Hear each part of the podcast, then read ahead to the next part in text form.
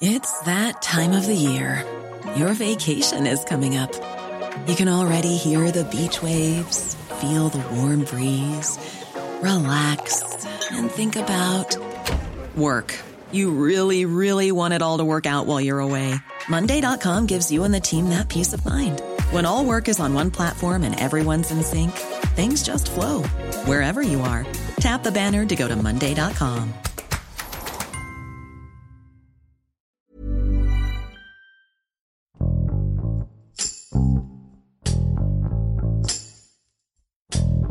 El estado de Morelos ha subido de posición en el ranking de los estados más violentos de México. La noche del pasado 1 de septiembre, 8 personas murieron y 14 más resultaron heridas tras el ataque en un velorio por parte de un comando armado en Cuernavaca. Katy Cárdenas, jefa de información del Sol de Cuernavaca, nos cuenta cómo ha escalado la violencia en el estado y cuáles son las estrategias que ha propuesto el gobierno estatal para devolverle la seguridad a sus habitantes. Yo soy Hiroshi Takahashi y esto es Profundo.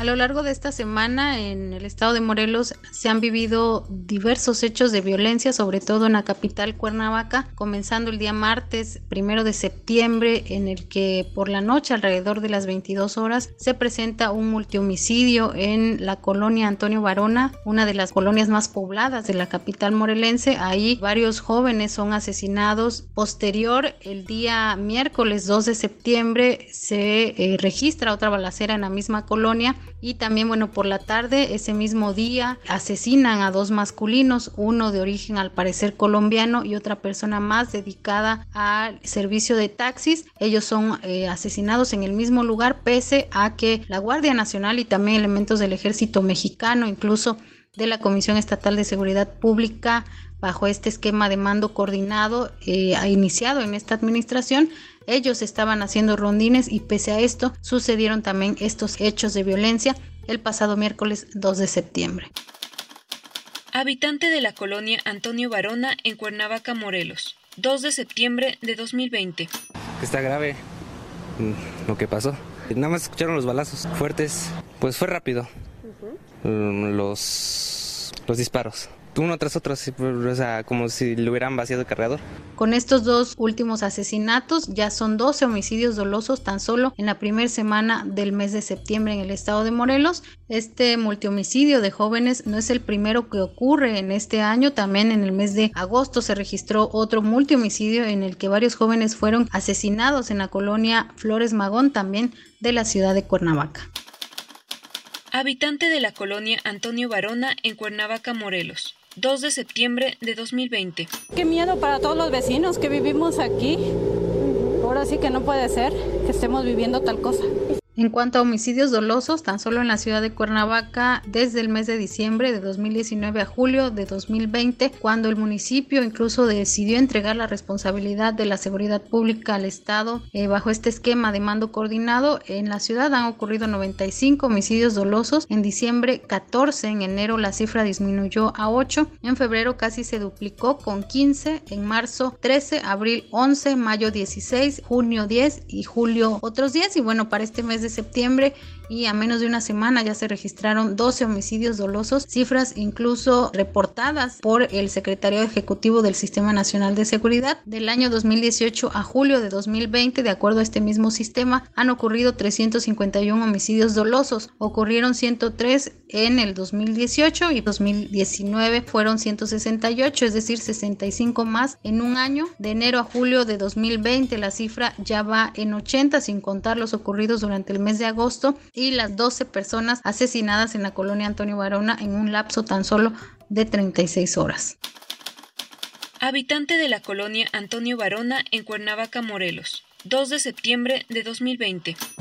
Solo los disparos y nos encerramos y no salimos. Yo prefiero asegurarme adentro y que sea lo que Dios diga, como dicen. La estrategia de mando coordinado es una figura implementada por esta administración de Cuauhtémoc Blanco Bravo desde 2019. En marzo se habían ya sumado los 32 municipios del estado y Cuernavaca se sumó hasta diciembre de 2019 y lo que eh, buscaba era sustituir a esta figura de mando único que implementó el pasado gobernador Graco Ramírez y la intención era unificar precisamente una sola policía llamada mando coordinado en el que la seguridad estuviera a cargo del gobierno del estado a través de la Comisión Estatal de Seguridad Pública y con ello también implementar no solo la estrategia de seguridad, sino también la homologación de salarios para todos los policías, tanto municipales como del estado, ya que incluso el hoy comisionado de seguridad, Antonio Ortiz Guarneros,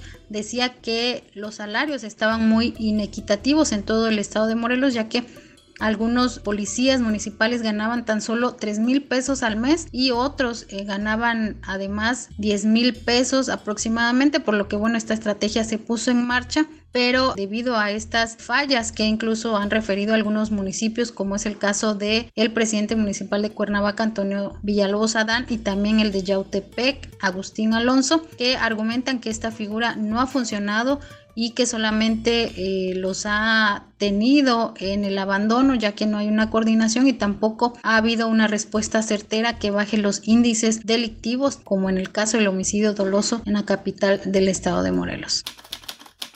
Secretario de Gobierno de Morelos, Pablo Ojeda, 2 de septiembre de 2020. No solamente son brutales, sino que incluso yo diría son atípicos, incluso en el modo superandi, en la forma de operar de las bandas de la delincuencia organizada.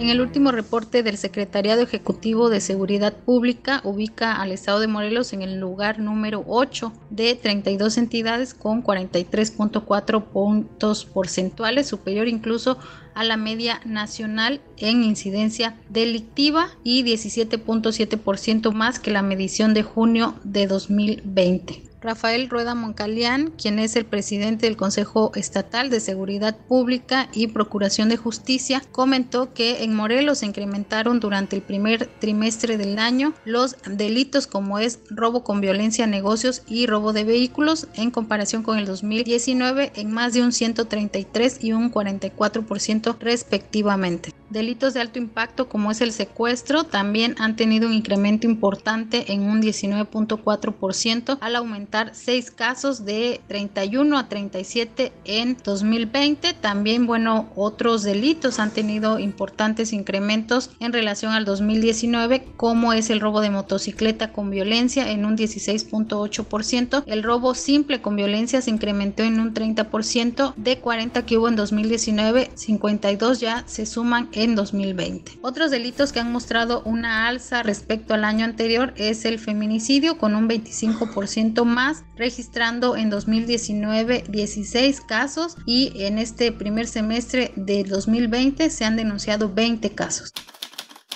Habitante de la colonia Antonio Barona en Cuernavaca, Morelos, 3 de septiembre de 2020.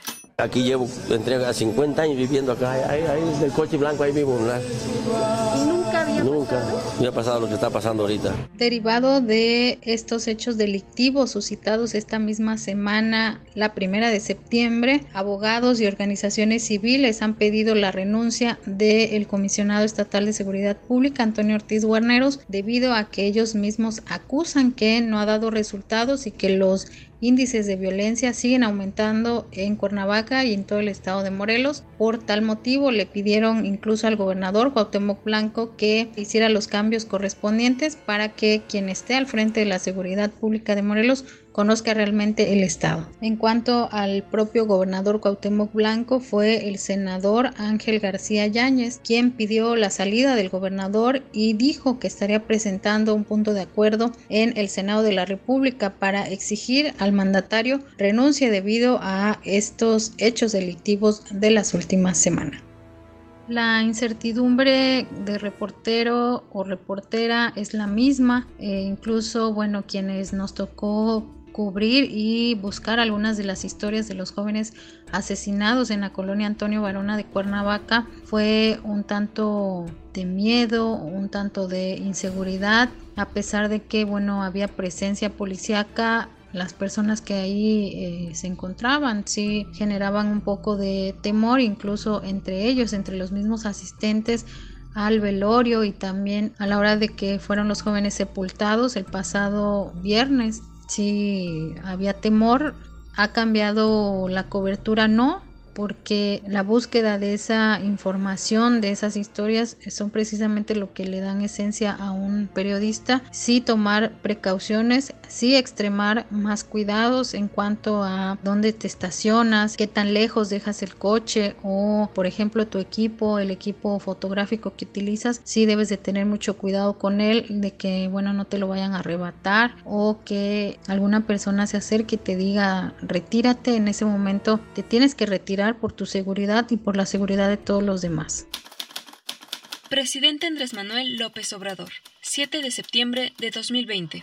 Hay este, una confrontación de grupos en Morelos, ya se está actuando para que esto no suceda. Yo voy a ir a Morelos el mes próximo y vamos a, a seguir actuando ahí y en todo el país. Lo que quisiéramos todos es que la violencia cese en el estado de Morelos, que finalmente la situación cambie para seguir desarrollando nuestra labor como periodistas de manera libre y sin temor a sufrir algún acto delictivo. Esperemos que las autoridades realmente se pongan a trabajar y hagan algo por el estado de Morelos y por quienes vivimos aquí. Y bueno, esto realmente es preocupante. Vamos a esperar qué es lo que continúa en los siguientes días.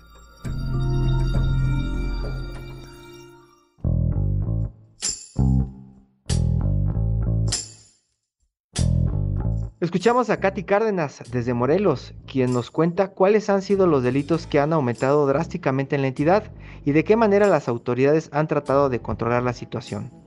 La primera semana de septiembre terminó siendo la más violenta para Morelos. Hasta la fecha, la entidad ocupa el primer lugar a escala nacional en feminicidios y secuestros y se ubica en los primeros 10 estados con mayor número de víctimas de homicidio doloso. Anunciando su próxima visita al estado, el presidente Andrés Manuel López Obrador aseguró que ya están tomando medidas para que no vuelva a ocurrir otra masacre en ninguna región del país, pero sus palabras no tranquilizan a nadie. Aunque actualmente la zona afectada se encuentra resguardada por militares, los ciudadanos temen que en cuanto dejen de protegerlos, los grupos armados vuelvan al ataque. Se necesita una estrategia que genere resultados permanentes para detener la ola de violencia y que ningún crimen quede impune. Te invitamos a suscribirte a nuestro podcast a través de las plataformas de Spotify, Apple Podcast y Google Podcast para que no te pierdas ningún episodio. Además puedes seguir todos los podcasts de la OEM a través de nuestro Twitter arroba podcastom. Te recomendamos escuchar Es en Serie, el podcast ideal para explorar los mejores contenidos en streaming y televisión que se estrenan cada semana. Hasta la próxima. Esto es Profundo, un reporte a fondo de la Organización Editorial Mexicana. Hey, folks, I'm Mark Marin from the WTF Podcast, and this episode is brought to you by Kleenex Ultra Soft Tissues, your ally to help tackle your allergy symptoms this season. I love the change of seasons, but nobody loves pollen and all those other things floating in the air that make you sneeze during this nice weather. Kleenex Ultra Soft Tissues are hypoallergenic and allergist approved, so fight back against watery eyes and runny noses without worrying about irritating your skin. For this allergy season, grab Kleenex and face allergies head on.